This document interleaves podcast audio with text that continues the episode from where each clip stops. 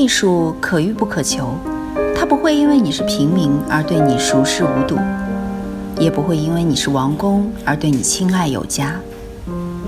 与同听艺术，带你感受艺术的奥秘和热情的世界。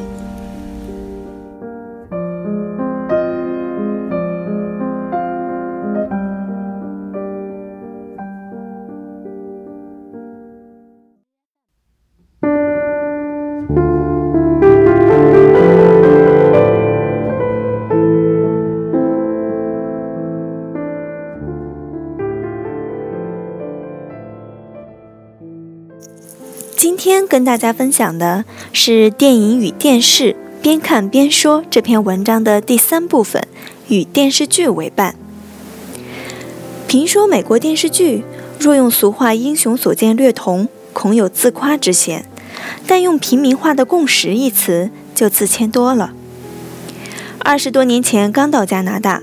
与国内通讯用老式的手写信函，那时到小百货店买信封和邮票，看到一套明信片是流行的电视剧人物照，既非美女也非俊男，不明白洋人的审美趣味是怎么回事。那时为了练习音域听力和口语，常看电视剧，与剧中人一起说话，模仿其口音，竟然看入了迷。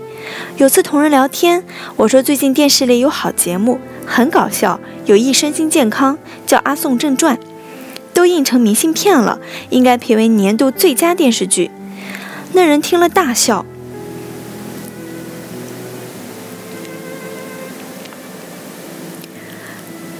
那人听了大笑，说是你刚到北美不知情，这可是人人都看的好节目啊，早就评为最佳了。这一说，我才意识到“英雄所见略同”和“共识”二语的含义。《阿宋正传》讲身边琐事，三男一女，犹太人，满口语言游戏。若不知西方文化，不易听出奥妙。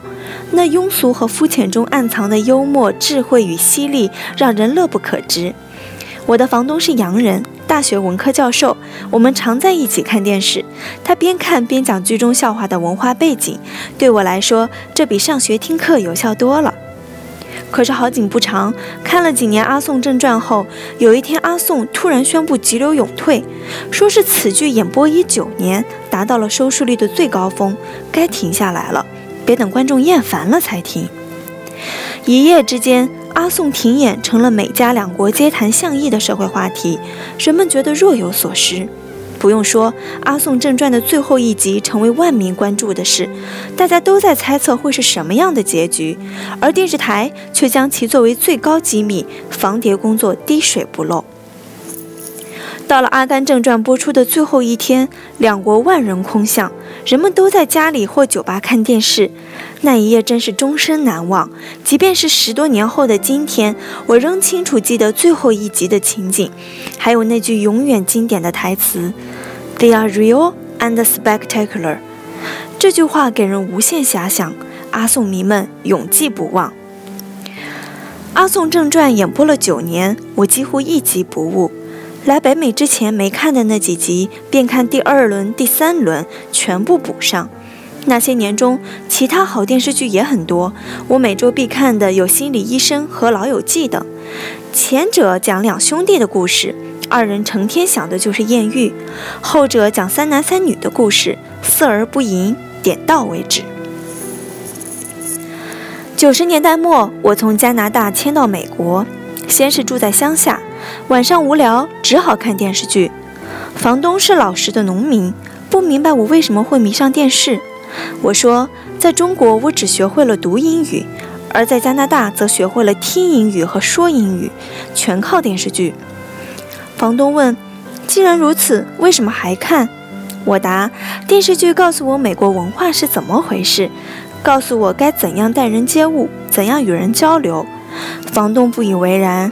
我只好说，在美国，若要与人合群，得有共同话题，例如体育赛事和电视剧，否则话不投机半句多，会成边缘人，只能享受孤独和寂寞。那时候我每天看的是《Sex and the City》欲望都市，起初很入迷，看了好几年，后来有一天突然厌倦了，看见就烦。我上课时喜欢随口议论流行电视，有次在课堂上说再也不看那四个纽约女人了，她们太 bitchy，当然嫁不出去。男生听了高兴的乱叫，女生听了则一片哗然。九十年代电视剧好看的多，我每周盯着看的还有《战地医院》、七十年代《家庭妇男》、《我为君狂》、《干杯》、《阿丽的迷梦》。这些电视剧陪伴了我许多年，其故事的轻微情色、语言的幽默机智和犀利、表演的平易近人，让人长久难忘，真是生活中美好的记忆。在美国住了五六年后，重回加拿大，我继续观看美国电视剧，喜欢《好汉两个半》和《生活大爆炸》。